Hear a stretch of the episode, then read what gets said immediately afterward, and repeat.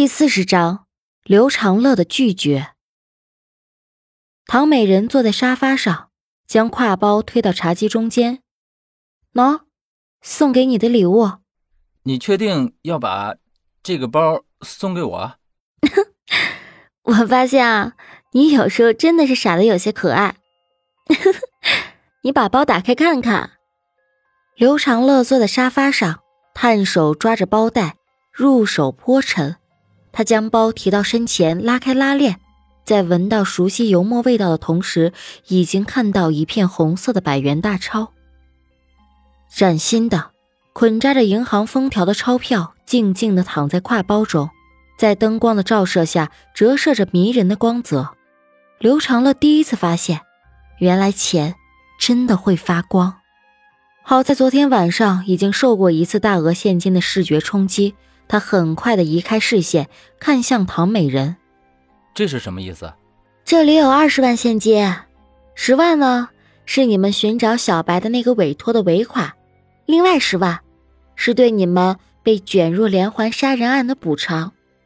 我建议你啊，用这笔钱把你的侦探室好好的装修一下，比如这个让人很不舒服的沙发就该换掉，那个。散发着霉味的旧空调也应该扔到垃圾堆去。刘长乐没有接话，也没有再多看钱一眼，而是皱眉的说：“我想不明白的是，你怎么会在案发前就知道小白和幕后真凶在一起？”脑海中再次闪现那个纹身，提醒他唐美人的目的绝对不单纯。他抬起头，目光灼灼的盯着唐美人，异常直白的问：“你们认识？”还是你受到了某种威胁？忍耐着没有问出口的是，你究竟和那个纹身背后的势力有什么关系？唐美人收回视线，看向刘长乐。我发布委托的时候，并不知道会有杀人案发生，当时我只是想通过小白，让你们帮我找一个人。刘长乐审视着对面那个容貌清绝的女孩。在他平静如水的眼眸之中，没有看到一丝的涟漪，这让他越发的看不清楚他在这起连环杀人案中究竟扮演什么角色。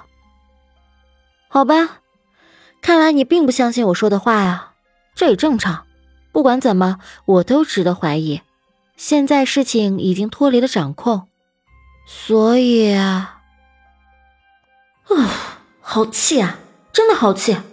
这个呆瓜竟然不相信我！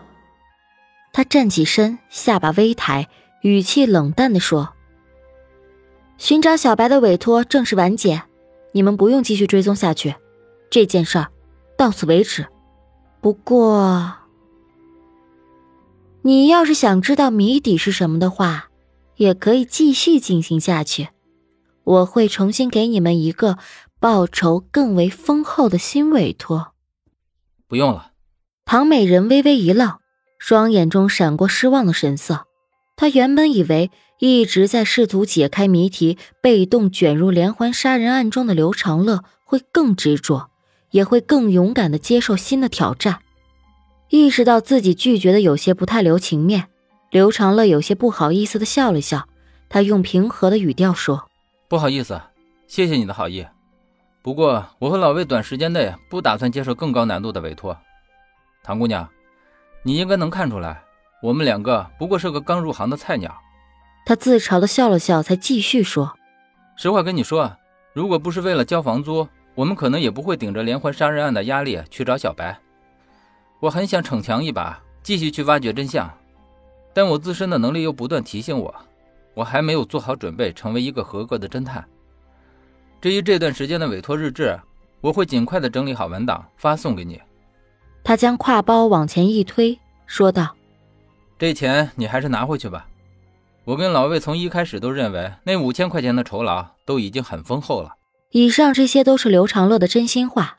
不到一个月前，他还只是一个普通高中的语文老师，他从来都没有想过有天会半道出家，成为私人侦探。短时间四起杀人案的刺激让他的心理压力很大，他晚上做梦都是江湖恩怨和打打杀杀，那诡异的黑莲纹身以及黄伟明保守的警告让他心力交瘁。直到这几天，那股不受控制的易怒情绪让他意识到，自己的心里好像出了问题。撕裂般的情绪让他怀疑自己会不会变成另外一个，另外一个陌生的人。尽管很想继续查下去，尽管基本断定幕后的真凶是在对付一个人贩集团，尽管地下室那四个女人被解救之后泪流满面的样子刺痛了他的良心，但是，现实就是，一个连五公里都不大可能完整跑下来的亚健康宅男，并不能一扯衣服化身超人打败险恶的敌人。有多大的能耐才能做多大的事情，更何况。魏正义的父亲已经牺牲了，他怎么能够如此的自私，在明知有危险的情况之下，还拉着自己的兄弟往前冲，就为了一腔热血？还是博美人一笑，看着刘长乐认真的表情，唐美人沉默了许久，她神情黯然地说：“我明白，该说不好意思的人是我，是我任性妄为，让你们卷入危机之中，这点钱。”是我认可的酬劳，就不用再谈了。他略一欠身，就转身向外走去。临出门时，又停下了脚步，对起身相送的刘长乐说：“如果你有可能改变主意的话，随时可以找我。”